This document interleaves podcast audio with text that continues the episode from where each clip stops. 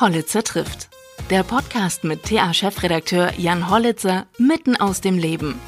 Präsentiert von jobsinthüringen.de, Ihrem Online-Portal für Jobangebote aus der Region. Heute mit Martin Fuchs. Er ist gebürtiger Thüringer, wohnt aber mittlerweile in Hamburg und ist Politik- und Strategieberater. Als solches hat er schon Bundesparteien, Ministerien und Landesregierungen beraten. Außerdem bloggt er als Wahlbeobachter. So, Martin, schön, dass du dir Zeit nimmst für meinen Podcast. Wir können uns jetzt duzen. Eben hatten wir gerade zusammen eine Sendung aufgenommen, in der wir uns äh, gesiezt haben, aber einfach, weil noch jemand anders dabei war. Äh, wir hatten ja auch schon einige Podien und so zusammen. Und du sagtest vorhin, du hast so eine intrinsische Motivation, das zu tun, was du tust und kriegst auch noch Geld dafür. Bist du ein Weltverbesserer? Wenn es ist nicht als Schimpfwort gemeint ist, kann man das so, so nennen. In, in der Tat. Ähm, ja, also ich versuche das immer den Leuten zu erklären, dass ich halt in einem Land aufgewachsen bin, wo es halt keine Demokratie gab und dann in einem Land quasi äh, erwachsen wurde, wo halt Demokratie gelebt wurde. Und ich dann aber relativ schnell gemerkt habe, dass Demokratie halt immer wieder erkämpft werden muss und auch immer wieder äh, was dafür getan werden muss.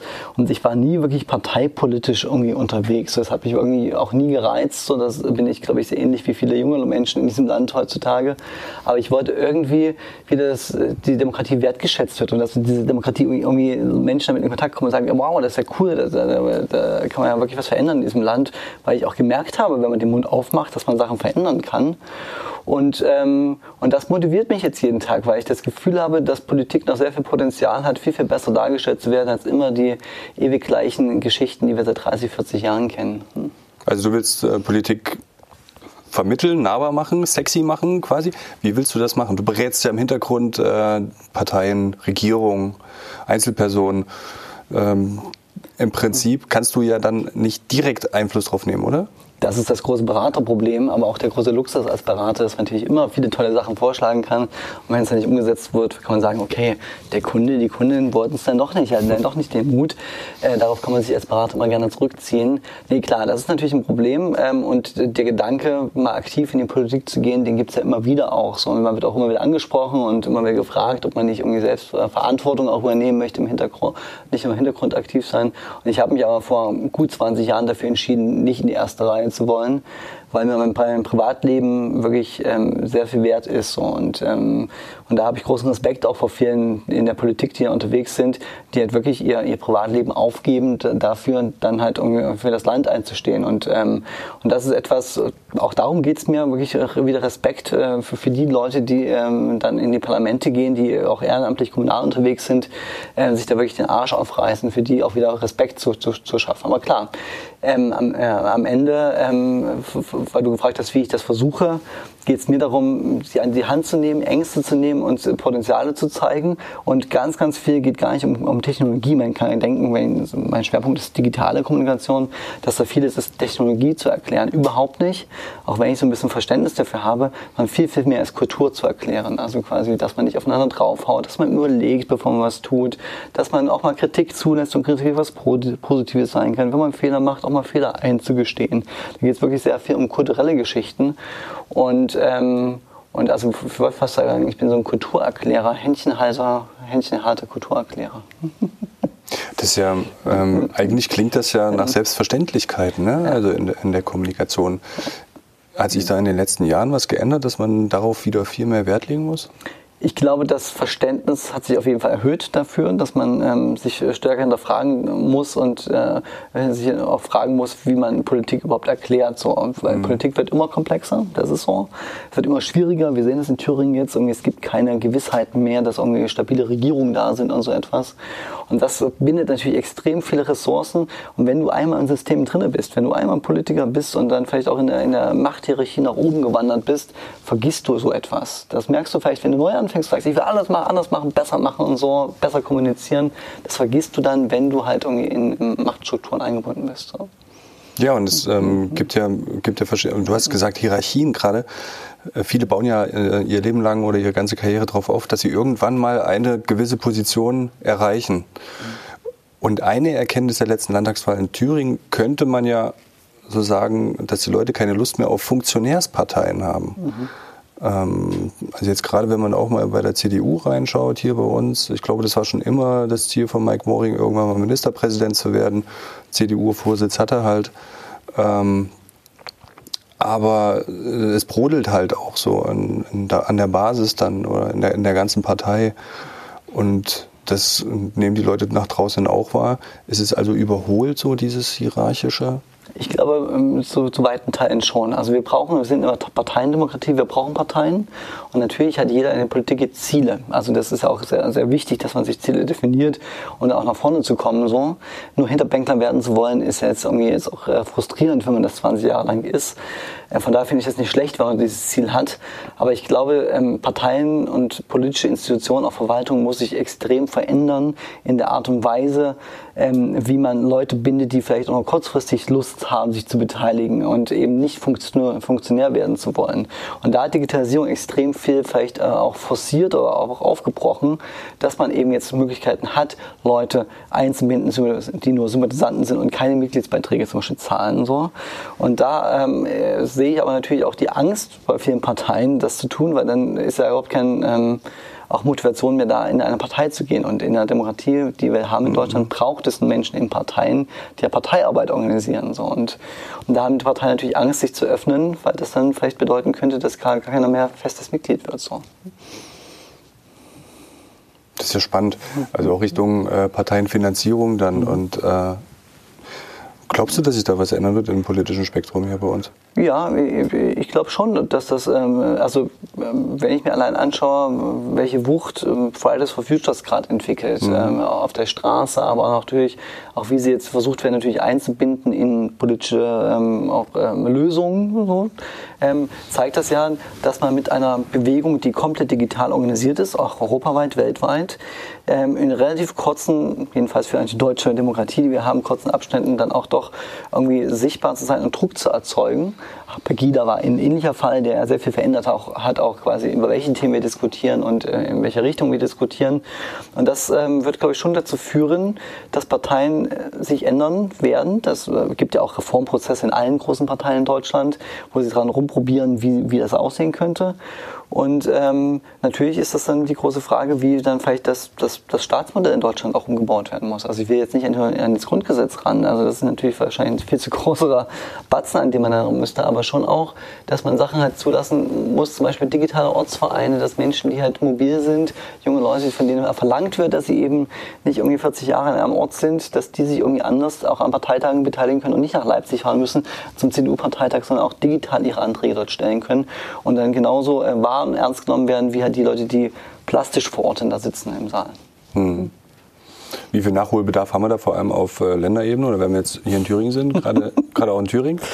Also ich, Hast du in Thüringen schon mal jemand beraten? Ich habe in Thüringen auch schon mal beraten. Disclaimer, ich ähm, habe sowohl die äh, CDU-Fraktion beraten als auch die Linksfraktion und auch die Grünen-Fraktion. Und haben sie auf dich gehört? Ähm, in Ansätzen schon so. Und das ist äh, natürlich äh, dann auch immer, das sind dann teilweise Workshops, die man macht und so. Das sind natürlich sehr temporäre Geschichten. Mhm. Das wird dann auch gerne wieder vergessen, was man da mal gehört hat von mir. Und dann merkt man dann doch, dass man vielleicht mit viel Wurf gestartet ist und dann Sachen verändert hat und die dann aber dann wieder so einschleifen dann im, im Tagestrotz so. Und ähm, ähm, und ich glaube, das ist extrem, also, ähm, also auf Bundesebene habe ich schon das Gefühl, dass, sich da viel bewegt.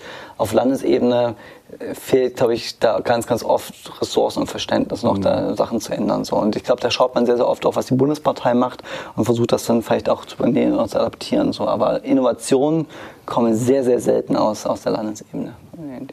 Hast du jetzt im, im Wahlkampf in Thüringen irgendwas gesehen, du denkst, ah, den Input habe ich mal gegeben und das ist gut gegangen? Und dann, was, was dann ja natürlich auch immer interessiert, äh, oh, das ist in die Hose gegangen.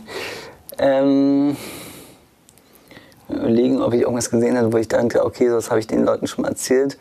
Ähm, so direkt ähm, habe ich jetzt nichts gesehen, aber ich habe schon das Gefühl, zum Beispiel bei den Videos, die auch sehr gelobt wurden von Bodo Ramelow, der hat ähm, ähm, äh, diese Videos aufgenommen hat, wo er sich als Influencer, YouTube-Influencer darstellt und dann aber relativ schnell merkt, es funktioniert nicht mit Let's Play oder mit Katzen präsentieren, sondern er ist ein Politiker und kein Politik und nicht YouTube. Dass das schon so ein bisschen auch natürlich ähm, äh, von vielen Gesprächen, die ich da auch mit Menschen auch, äh, mich auch schon in die Thüringer ähm, Regierung beraten, äh, gemacht habe, dass man sagt, okay, nehmt euch nicht zu Bier ernst. Mhm. Also ähm, seid selbstkritisch, seid selbstironisch so ähm, äh, und versucht irgendwie vielleicht auch ähm, Erwartungshaltungen, die da sind, mal zu brechen und so. Äh, ihr müsst nicht immer die Rolle erfüllen, die vielleicht von euch, äh, nur weil du jetzt Landesvater bist, irgendwie erwartet wird. So. Kann aber auch nicht jeder, ne? Klar. Also so, ja. so, so, ein Video machen, wie es Bodo Ramelow gemacht hat, äh, da muss man, glaube ich, auch der Typ sein und sich das trauen. Also bei einigen könnte es dann sehr hölzern wirken. Ne? Klar, also das ist äh, in der Tat in, Zeiten, ähm, wo vieles natürlich äh, tele, auf Telegenität äh, getrimmt ist und wo man auch natürlich gut reden muss, um das natürlich dann gut auch ähm, vielleicht digital zu vermarkten, nicht jedem gegeben. Also mhm. gibt es natürlich Menschen wie Christian Lindner, Robert Habeck und so, die sind per se vom Charisma oder von ihrer Art und Weise natürlich prädestiniert dafür, ähm, das zu machen und vielen anderen würde ich abraten. Aber da gibt es andere Formate, zum Beispiel so einen tollen Podcast wie diesen hier. Auch da kann man ja äh, einfach ein normales Gespräch mal versuchen äh, zu machen, ohne zu denken, dass es jetzt irgendwie die große, tolle Politikshow, die ich jetzt präsentieren muss. Auch das kommt, glaube ich, so hemdsärmlich wie es ist und mit den Fehlern, Versprechern und Ams mhm. und so genauso gut an und kann genauso gut funktionieren, ohne dass man jetzt der, der, die gut aussehende, der gut aussehende Politiker sein muss, der super parliert vor der Kamera. So. Ja, das haben wir ja sogar probiert. Ne? Also wir haben das, äh, was heißt probiert? Wir haben es gemacht. Im, im äh, Wahlkampf haben wir die Spitzenkandidaten eingeladen, mhm. der im Landtag äh, vertretenen Parteien plus äh, FDP und haben wir den Podcast gemacht. Und haben dann, also es, es galt das gesprochene Wort, es wurde nicht mehr geschnitten. Mhm. Ja. Es war natürlich dann nochmal eine andere Herausforderung. Ne? Ja. Björn Höcke ist nicht gekommen, übrigens okay. da. Ne? Und da hing auch immer ein Interview dran. Deswegen hatten wir dann auf der Seite 2 den Raum, den wir dafür reserviert hatten, äh, weiß gelassen auch. Ah ja. Mhm. Ähm, war wahrscheinlich gerade emotional erfasst und konnte deshalb nicht zum, zum Podcast kommen. Ja. Er, hat, er hat tatsächlich ähm, dann ja auf Facebook äh, auch eine Replik geschrieben und hat dann, äh, danke Jan Hollitzer, ich habe herzhaft gelacht und hat dann so ein bisschen was geschrieben. Und da tauchte tatsächlich wieder dieses Wort emotionalisierende Adjektive und so. Achso, okay. Mhm. Ja, ich meine, da ging es doch nicht darum, dass wir irgendjemanden vorführen wollen. Ne? Wir haben einfach in unseren äh, Wahlkodex geschrieben, dass wir alle Parteien gleich behandeln, gleichen Raum ein, einräumen, äh, mit den Spitzenkandidaten Interviews führen und äh, sie kriegen auch ein, ein, Porträt, also ein Kandidatenporträt. Mhm. Und uns wird ja oft vorgeworfen, also auch in äh, Bürgersprechstunden der AfD oder anderen Versammlungen, dass wir wenig über ihre Themen berichten oder generell wenig über sie berichten, ähm, so wie sie es denn auch wollen. Und da werden dann zum Teil eben Zeitungen hochgehalten. Und dann wird gesagt, guckt mal hier, so klein ist die AfD hier gerade im Blatt oder sind wir im Blatt und äh, der Aufmacher ist gerade die Linke. Irgendwas. So, und da haben sie ihren Platz gehabt und haben nicht genutzt. Das war mir äh, mehr wert, dieses Statement zu setzen, als ähm, natürlich das Risiko einzugehen, da wieder Aufmerksamkeit für die AfD zu schaffen. Aber es war, ja, ich denke, wir haben da einfach auch nach unserem Wahlkodex entsprechend gehandelt. Mhm. Ja, ich glaube, klare Regeln ist, glaube ich, eins der Zauber Zauberworte dort, dass man klare Regeln definiert, so, ähm, wie politischer Diskurs aussieht. Und, ähm, und ich glaube, das wurde oft vergessen in den letzten Jahren, diese Regeln auch für das Netz zu definieren. Ich habe ganz, ganz oft wirklich den Eindruck, dass in politischen Diskursen, die ja verstärkt im Netz stattfinden, ähm, der Anstand vergessen wird, weil man einfach glaubt, dass es da keine Gesetze gibt und so etwas. Und ähm, deshalb finde ich es ähm, sehr gut, dass man, dass man wieder versucht zu definieren. Auch wenn ich natürlich der Wunsch wäre, das mal deutschlandweit äh, zu definieren, was so Standards sind. Aber auch jede Zeitung kann das natürlich sehr gerne und sollte es tun. Ja, ja das ist Transparenz auch. Ja. Ne? Also gerade in so aufgeheizten Zeiten sollte man da sehr, sehr transparent sein. Ähm, was ist denn so der ich frage Sachen über, ich weiß nicht, ob du darauf antworten kannst, aber wen hast du denn so beraten, der äh, also eine, eine, ziemlich hohe Fallhöhe hat? Was ist so das höchste Amt vielleicht, was du beraten hast? Also äh, Ministerpräsidenten und äh, Bundesminister würde ich schon sagen, das sind so die, die, die prominentesten Akteure, eine Parteivorsitzende ähm, auch.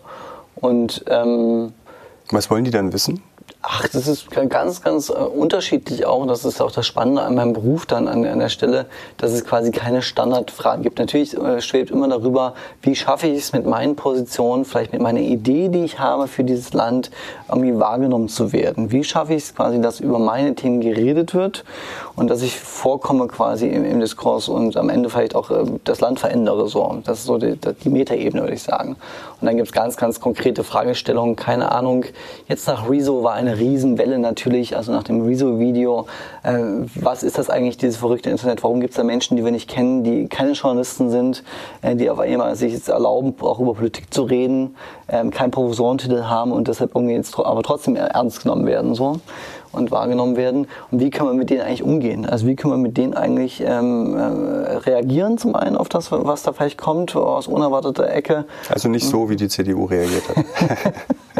ja, aber ich glaube, dieser CDU-Fall war ganz, ganz gut und auch reinigend für viele andere auch in diesem Lande, ähm, weil ich glaube, die SPD und die FDP und die Grünen hätten vielleicht nicht, nicht viel besser reagiert. Mhm. So, das ähm, hat jetzt nur die CDU getroffen, das ist auch nicht schlimm so, dass sie getroffen hat, aber ich glaube, das hat vieles auch in Bewegung gesetzt, ist mein Gefühl, dass man jetzt ähm, Prozesse, Strukturen in den Parteien geändert hat, aber auch, ähm, dass man sich mehr traut. Also gerade gestern hat man das ja gesehen, da gab es ähm, äh, den, den, Fall von Greenpeace, die das C mhm. geklaut haben von der CDU und da war dann schon so, dass ich gemerkt In Berlin in der Parteizentrale. Genau, Parteizentrale ist ein großes CDU-Logo und die Greenpeace hat es genutzt, im Vorfeld des Parteitages halt zu, ähm, äh, zu nutzen, das C zu klauen und daraus eine Kampagne zu machen und äh, der CDU vorzuwerfen, dass man halt nicht mehr christlich agiert, weil man halt den Klimaschutz komplett falsch angeht. So. Und äh, darauf hätte die CDU vor fünf, sechs Monaten noch komplett anders reagiert. Wahrscheinlich hätte ein Anwalt losgeschickt und gesagt, ah, jetzt, äh, Hausfriedensbruch, äh, Beschädigung äh, unseres Gebäudes und so. Mhm. Jetzt viele Straftatbestände, die man dann auch ähm, nennen kann. Und jetzt hat man halt dann gesagt, okay, dann lass uns doch zu dem Twitter-Account, äh, den die Greenpeace aufgezogen hat, ich bin das C, einen zweiten Account aufziehen, ich bin das Du, nämlich die anderen beiden Buchstaben. Und lass uns dann einfach ähm, ein bisschen selbstironisch auch darauf antworten, C kommt wieder zurück, wir haben es ja gar nicht so gemeint, die Beziehung war doch ganz gut und so. Und hat da, fand ich, sehr, sehr souverän reagiert so. Und überhaupt nicht mit Schaum vor dem Mund, weil es immer schlecht kommt, wenn man irgendwie versucht, den anderen irgendwie äh, niederzubrüllen in, dem, was er tut, sondern irgendwie äh, fand ich in einer souveränen Art und Weise. Und ähm, und da sieht man schon auch, dass da ähm, jetzt auch Parteivorsitzende und Menschen, die halt vielleicht ähm, am Ende immer alles freigeben wollten, jetzt schon auch sagen, okay, wir vertrauen unserem Team, die sind, die verstehen den digitalen Raum. Die können viel schneller reagieren, als, als ich das könnte oder wir in den Gremien das könnten. Wir vertrauen und lassen die mal machen. So, die werden schon irgendwie das Richtige draus hm.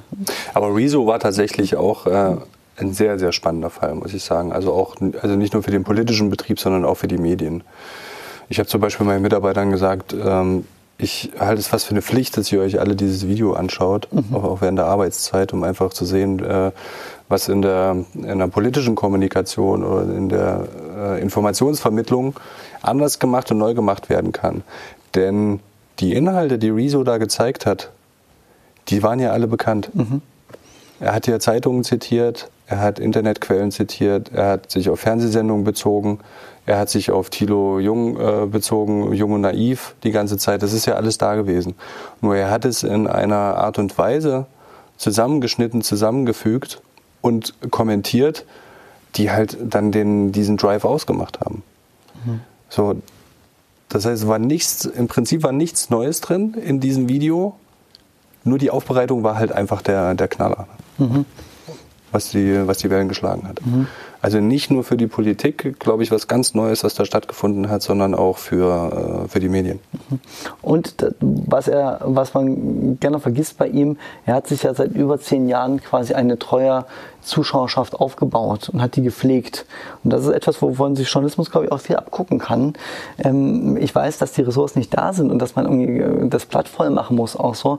Aber es ist, ich würde fast sagen, 70 Prozent ist klassische Journalismusarbeit, recherchieren, aufschreiben, äh, Artikel aufbereiten, ins Blatt bringen. Und 20, 30 Prozent muss danach eigentlich noch dann investiert werden, wieder auch in Kommunikation, erklären, wie ist so eine Recherche gelaufen, Transparenz schaffen, quasi mit welchen Leuten hat man geredet, soweit es natürlich geht, mit Hintergrundgesprächen, das öffentlich zu machen und so weiter. Und dann auch in die Diskussion zu gehen. Und da würde ich mir zum Beispiel sehr cool auch vorstellen können, Shows, also einfach analoge Shows, wo Redakteurinnen und Redakteure auf die Bühne gehen und mal so eine große Geschichte oder so ein großes Thema, was sie seit Monaten immer wieder im Blatt haben, mal zu erklären, äh, wie so äh, Verläufe waren, ähm, was sich verändert hat, ähm, ähm, was sie von den Leserinnen vielleicht in den Leserbriefen gelernt haben und das dann wieder Einfluss auf Berichterstattung hatte und so. Also so etwas viel, viel transparenter zu machen und Journalismus auch wieder viel, viel mehr zu erklären. Bei Rezo ist es so, der erklärt im Grunde genommen auch alles, was er tut, was er macht, warum mhm. er Sachen macht. Und so etwas ähm, ähm, ist im Grunde analog zu dem, was ich vorhin bei der Politik gesagt habe, wo halt vorausgesetzt wird, dass die Leute das draußen wissen. Ich glaube, die Leute draußen wissen nicht, wie so eine Thüringer Allgemeine jeden Tag produziert wird. So. Wer hat dich denn mal angefragt, in Politik zu wechseln? Also ich hatte in Thüringen zum Beispiel, als ich war in, in Thüringen als Studierender an der TU Ilmenau, war ich äh, der, der, Sprecher der Thüringer Studentenschaften und dann war ich auch kurzzeitig mal, gab es im Gremium der ostdeutschen Studentenschaften der Sprecher und da war man halt schon oft im Fernsehen auch und in, in, natürlich in Gremien unterwegs und da wurde ich von den Grünen, der CDU und der, der Linken angesprochen, äh, sowohl für Bundestagsmandate als auch Landtagsmandate äh, zu kandidieren. Das waren auch tolle Listenplätze, die halt für junge Leute freigehalten werden, damit die auch da repräsentiert werden. Und ähm, habe das auch überlegt und überlegt das auch immer wieder mal, weil es mich natürlich auch reizt, nicht nur, was du vorhin angesprochen hast, von der Seite, äh, also Seitenlinie Sachen zu kommentieren und äh, sagen, wie es besser geht, sondern mal zu zeigen, wie man es denn umsetzen könnte, wie es denn optimal aussehen könnte. Ähm, dazu bin ich aber dann vielleicht zu wenig intrinsisch motiviert, um das Wort wieder aufzugreifen, dass ich wirklich einen Inhalt habe, für den ich brenne. So, da bin ich ähm, ähm, nicht so inhaltsgetrieben, wie man das als Politiker sein sollte, sondern ich bin schon jemand, der sehr stark dann eher in kommunikativen Sachen denkt so, und weniger in, in Inhalten. So. Mhm. Also die Satirepartei, die Partei sagt ja immer Inhalt überwinden. Das ist so ein Motto, ähm, für, für, das ich mich erwärmen kann, mit dem man natürlich ein Land nicht nach vorne bringt. Wen berätst du denn jetzt gerade? Ähm, auch ich habe jetzt zum Beispiel gerade den, äh, das komplette Digitalkonzept für den Landtag in Brandenburg ähm, gemacht mit mhm. den gemeinsamen. Das ist jetzt, wird jetzt ausgerollt und fängt jetzt an. War das jetzt schon eine Initiative der neuen Regierung? Nee, das äh, nee der Landtag ist ja unabhängig von der, von der Regierung, aber das war in der alten Legislatur quasi unter der alten Landtagspräsidentin. Jetzt gibt es eine neue Landtagspräsidentin. Das wäre ein bisschen kurzfristig gewesen, ne? Genau. Mhm. Ähm, der, der, Prozess lief natürlich ein bisschen länger so. Mhm. Das habe ich gemacht, darüber kann ich, kann ich reden. Ich ähm, habe kontinuierlich seit, glaube ich, jetzt fünf Jahren berate ich das Auswärtige Amt in, in, äh, in, Fragen der Digital Diplomacy, also wie die deutschen Beamten äh, digitale Kanäle nutzen, um weltweit für deutsche Interessen zu werben und da auch quasi die Bevölkerung, das ist so eine neue Strategie des Auswärtigen Amtes, nicht nur andere Diplomaten zu erreichen und mit denen zu reden und äh, deutsche Interessen zu vertreten, sondern Bevölkerung in Gastländern auch zu erreichen. Und die hinter sich zu kriegen für die Position Deutschlands. Mhm. Und das ist natürlich Goethe-Institut auch mit dabei, oder? Ähm, Goethe-Institut war ich auch schon mal. Die sind natürlich ein Partner auch vor, vor Ort. Genau. Zum Beispiel mhm. in Washington, also in, den USA gibt es gerade ein großes, eine große Kampagne gemeinsam mit der DAAD, also dem deutschen ähm, äh, mhm. akademischen Austauschdienst und der Industrie- und Handelskammer der ausländischen und dem Goethe-Institut gemeinsam mit dem Auswärtigen Amt, um zu zeigen, wie viel uns eigentlich Deutsche und Amerikaner noch vereint, obwohl wir dann doch einige Gräben seit drei Jahren haben mit dem neuen Präsidenten. Mhm.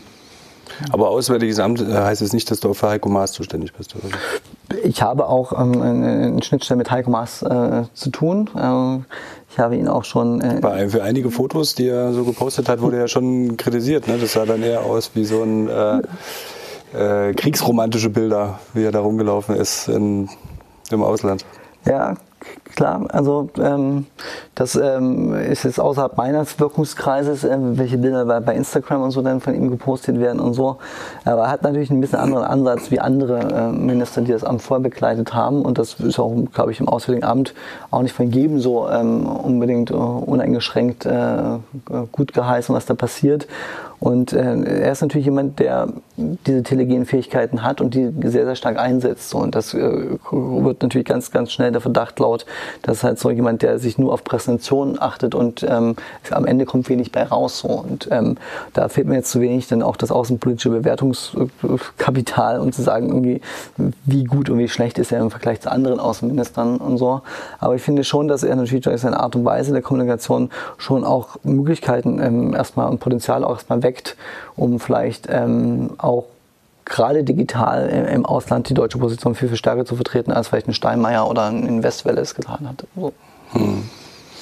Du berätst ja auf relativ hoher Ebene. Was würdest du denn so einem, so einem kleinen Verband, Ortsverein oder ähm, ja, die vielleicht jetzt in den Landtagswahlen oder in der Kommunalwahl nicht so gut abgeschnitten haben, so richtig vor Ort an der Basis empfehlen, da wieder Land zu gewinnen? Mhm.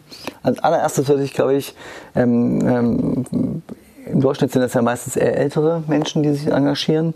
Er sagen, äh, setzt euch ein paar Stunden zusammen mit euren Enkeln, mit euren äh, Kindern und lasst euch mal so Netzkultur Kultur erklären. Warum macht ihr Sachen im Netz? Warum äh, reagiert ihr so und nicht anders auf Geschichten? Was sind die Leute, denen ihr zuhört? Was sind eure Quellen, äh, bei denen ihr euch informiert? Ähm, wie kommen eigentlich diese Informationen, die YouTube-Videos, die TikTok-Sachen oder was auch immer, wie kommen die eigentlich zu euch? Was sind eigentlich so Distributionswege? Um das zu verstehen, das ist erstmal ganz, ganz, ganz elementar, dass man das irgendwie versteht. So. Also du würdest schon auf digitalen äh, Wahlkampf ähm, da setzen dann oder Ansprachen? Ich sehe da schon sehr, sehr viele Potenziale. Das, das, das Spannende im Jahr 2019, wo es ähm, äh, die wichtigste Quelle für, für Nachrichten ähm, äh, das Smartphone ist, gibt es keine Trennung mehr zwischen On und Offline. Also das Verständnis muss, muss erstmal da sein und beides muss miteinander äh, zusammenspielen. Das heißt also, wenn ich eine tolle Bürgerversammlung mache... Erklär das nochmal, du hattest neulich in dem Podium, da saßen wir zusammen drin, auch schon mal gesagt. Warum gibt es keine Trennung mehr zwischen Offline und Online? Ähm, weil es nicht mehr so ist wie vielleicht vor fünf, sechs Jahren, dass man in der Mittagspause klammheimlich auf der Arbeit nochmal eine halbe Stunde Spiegel Online geguckt hat, weil da ein Zugang zu war und man irgendwie Zeit hatte, um sich zu informieren. Sondern jetzt hat man quasi mit dem kleinen Taschengerät, ähm, was man bei sich trägt, 24 Stunden, sieben Tage die Woche die Möglichkeit, am Nachrichtenfluss teilzuhaben und das auch zu kommentieren, dabei zu sein. Und ähm, das heißt also, es gibt keine Nachrichtenzyklen mehr im klassischen Sinne. So wie also Brandt und Schmidt und die ganzen großgelobten Politiker konnten natürlich auch so agieren und sind solche Lichtgestalten geworden, weil sie Zeit hatten, auch mal drei, vier Tage zu warten, auf eine, mit einer Antwort sich die zu überlegen, die, die Raum und Zeit zu haben. Und das kann man jetzt kritisieren, aber das gibt es heutzutage nicht mehr, diese Zeiten sich zu nehmen. Das heißt also, ähm, ähm, es gibt, ähm, auch wenn ich auf der Straße unterwegs bin und jetzt in Erfurt der, jetzt hier den, den Ort gesucht habe, wo wir jetzt gerade zusammensitzen, ähm, bin ich natürlich auf Google Maps unterwegs und gucke dann vielleicht noch mal kurz ähm, ähm, auf die Facebook-Seite oder wo auch immer, wie das eigentlich aussieht, wo ich dahin muss. Und das heißt, ich laufe trotzdem über den Anger. So und ähm, äh, bin ich jetzt auch nur offline? Ich kann das nicht mehr entscheiden. Mhm. Ich kann mhm. das nicht mehr entscheiden. Ähm, mhm. das, die beiden Welten verschmelzen extrem so. Und, ähm, und deshalb muss man, wenn man äh, tolle äh, analoge Veranstaltungen plant, immer das Netz mitdenken. Das heißt also, wenn ich 20 Menschen motiviere, zu meiner Bürgerversammlung zu kommen, was schon extrem viel wäre auf so einer kommunalen Ebene, dann muss ich natürlich, das kostet ja heutzutage auch nichts mehr, einen Facebook-Stream anbieten für all die vielleicht 60 Leute, die nicht die Zeit haben, weil sie sich um Kinder kümmern müssen, weil sie mit dem Job eingebunden sind, weil sie pendeln müssen, was auch immer, dass die im Nachgang vielleicht später sich das mal angucken können und da die Chance haben, das auch noch mitzukommentieren, um dann dabei zu sein. Eine ganz, ganz einfache Verbindung wäre das zwischen On und Offline. Oder wenn ich äh, online etwas poste, immer natürlich den, äh, die, die Idee dahinter zu haben, wie kann ich Leute mobilisieren, etwas vielleicht offline zu tun. Das heißt also, ich, ich mache ein Posting, wo ich beschreibe, was meine Idee ist, die ich jetzt im Kreistag einbringen möchte zum Beispiel. Und wie kann jeder Einzelne da draußen, der die Idee genauso gut findet, mich unterstützen, dass das erfolgreich wird. Also mir quasi so eine Unterstützerschaft zu, zu, zu, zu, zu sichern oder auch Crowdsourcing ist ein super Beispiel. Gerade auf kommunaler Ebene hast du einfach nicht die Zeit, auch dich in alle Sachen wirklich tief reinzuarbeiten und bist für viele Sachen zuständig, verantwortlich. Da draußen gibt es extrem viele Menschen, die extrem viel Ahnung haben von ihren Fachgebieten.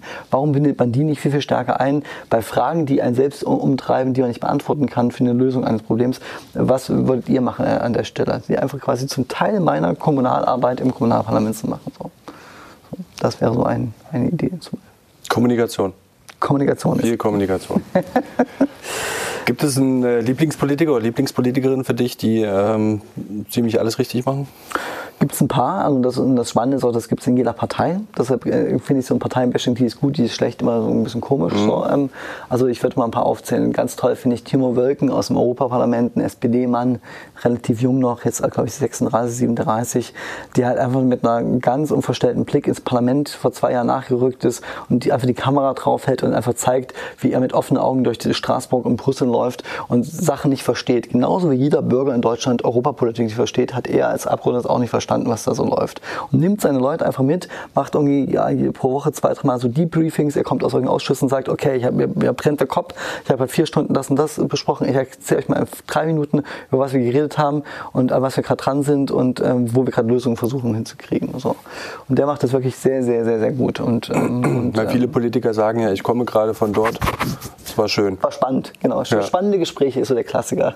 Und äh, nichts Inhaltliches dann. Genau, richtig. Ist, Zum einen, weil sie ähm, natürlich dann sich Gedanken machen müssen, was sie da genau erzählen und aber zum anderen auch, weil es, glaube ich, oftmals nicht spannend ist, weil oftmals auch in Runden halt auch nichts rumkommt. So. Das gehört auch zur Realität dazu und er hat die Offenheit und dann auch die Größe sagen, nö, heute ist nichts rumgekommen. So. Mhm. Ich kann ich heute nichts erzählen. So. Auch das gehört dazu, auch das gehört zur Wahrheit dazu. Weil Politikerkommunikation in Deutschland ist immer nur Erfolgskommunikation. Immer nur alles super gelaufen, tolle Sitzungen gehabt, wir haben wieder das gerockt und wir haben jetzt drei Jahre für das und das gekämpft und super Grundrente und alles ist toll so. Und ähm, dazu gehört aber auch mal zu zeigen, dass man Niederlagen hatte, dass was nicht funktioniert hat, dass man sich den, äh, irgendwie die, die Zähne ausgebissen hat an, an gewissen Gesch Geschichten und dass es auch mal frustrierend ist, dass man frustrierend auch die eigenen Parteifreunde, Fraktionskolleginnen und Kollegen, dass es frustrierend war, wieder drei Stunden mit Leuten, die keine Ahnung haben, zu diskutieren. Gehört dazu, muss man auch mal sagen so. Und das sehe ich ganz, ganz, ganz, ganz selten. wen gibt es noch? Ähm, Katharina Schulze ähm, aus Bayern, die ist jetzt Fraktionschefin der Grünen im Bayerischen Landtag. Ähm, und die hat sich, glaube ich, diese Machtposition, dass sie sehr es ist, aufgebaut durch eine sehr, sehr gute digitale Kommunikation, dass sie auch viel erklärt hat, wie Politik funktioniert. Menschen auch, hat den großen Vorteil, sie ist halt Grüne und fährt halt viel mit der Bahn und ÖPNV, dass sie diese Zeiten hatte quasi und dann drei, vier Stunden äh, durch Bayern fährt und dann hat damals zwei, drei Minuten dann Snapchat und äh, Instagram aufgemacht hat und den Leuten einfach erzählt hat, sie saß gerade dort nur auf dem Podium und das besprochen und ich habe das und das gelernt. So. Und, und das ist einfach, Leute mitzunehmen in den politischen Betrieb, so, mhm. so einfach es ist. So. Mhm.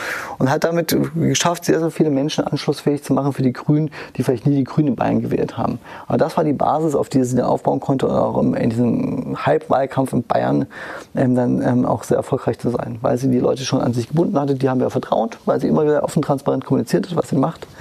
Die macht das sehr, sehr gut. Ich finde auch Dorothee Bär, so viel sie kritisiert wird für ihre Art und Weise, ob man als Staatsministerin für die Digitalisierung jetzt mit rosa Kleidern durch die Gegend rennen darf und Latex-Kleider auf der Games Convention, also auf einer Gaming-Messe tragen darf, wird sie viel kritisiert für. Aber ich finde, sie hat einen sehr souveränen Umgang als konservative Politikerin auch mit Kritik und ähm, was da passiert. Und was mich bewundernswert ist, wie sie es wirklich schafft, obwohl sie 18-Stunden-Tage hat, immer wieder auch in Diskursen, wo sie vielleicht gar nicht direkt drin ist, aufzutauchen und ihre Meinung auch mit einzustreuen. So. Und da hat sie es halt schon geschafft, glaube ich, so ähm, zu, zu, zeigen, dass man auch als extrem wichtiger Politiker in diesem Land ähm, ähm, trotzdem irgendwie dialogbereit sein kann und diese Zeiten für Dialog auch da sind. So. Mhm. Gibt es in Thüringen irgendjemand, Ähm, der auffällig ist? Wer, wer ist mir in Thüringen aufgefallen? Außer Attila der Hundi. Also den würde ich auf jeden Fall wählen, wenn er sich aufstellen lassen würde. Attila der Hundi, nein. Ähm, ähm, ach, das ist immer, immer, immer, sehr schwer. Es gibt natürlich so, so, so Sachen, die, die mir durchaus gut gefallen. So, ähm, aber es gäbe jetzt keinen, glaube ich, in Thüringen, wo ich sagen würde, das, das, man macht alles perfekt richtig so. Ähm, sichtbar sind natürlich hauptsächlich also die Landesministerinnen und Minister und der, der Landtag. Das ist dann, glaube ich, schon am Ende vieles, wo ich sagen würde, dass Bodo Ramelow viele Sachen richtig macht, so für, für sein Klientel, so, was er erreichen will. Ähm, das ist keine überraschende Aussage. Ähm, ansonsten fällt mir spontan keiner ein. Nee. Okay, dann haben wir hier noch ein bisschen Nachholbedarf. Ja? das ist keine Akquise, äh, das ist diese Aussage, dass ich jetzt, wobei ich natürlich immer sehr gerne nach Thüringen komme. ja, ähm, ich danke dir vielmals für die, für die Zeit, dass du dir heute auch so viel Zeit genommen hast. Und wünsche dir noch ein paar schöne Tage in, äh, in Erfurt. Nee, Weimar, nach Weimar geht es jetzt weiter, in Thüringen. Und dann sehen wir uns sicherlich äh, bald wieder. Und dann vielleicht auch mit, einem, ähm, mit einer Regierung und einem Landtag hier bei uns. Dann komme ich auf jeden Fall sehr gerne wieder, wenn die Regierung steht. Alles klar, danke dir. Vielen Dank.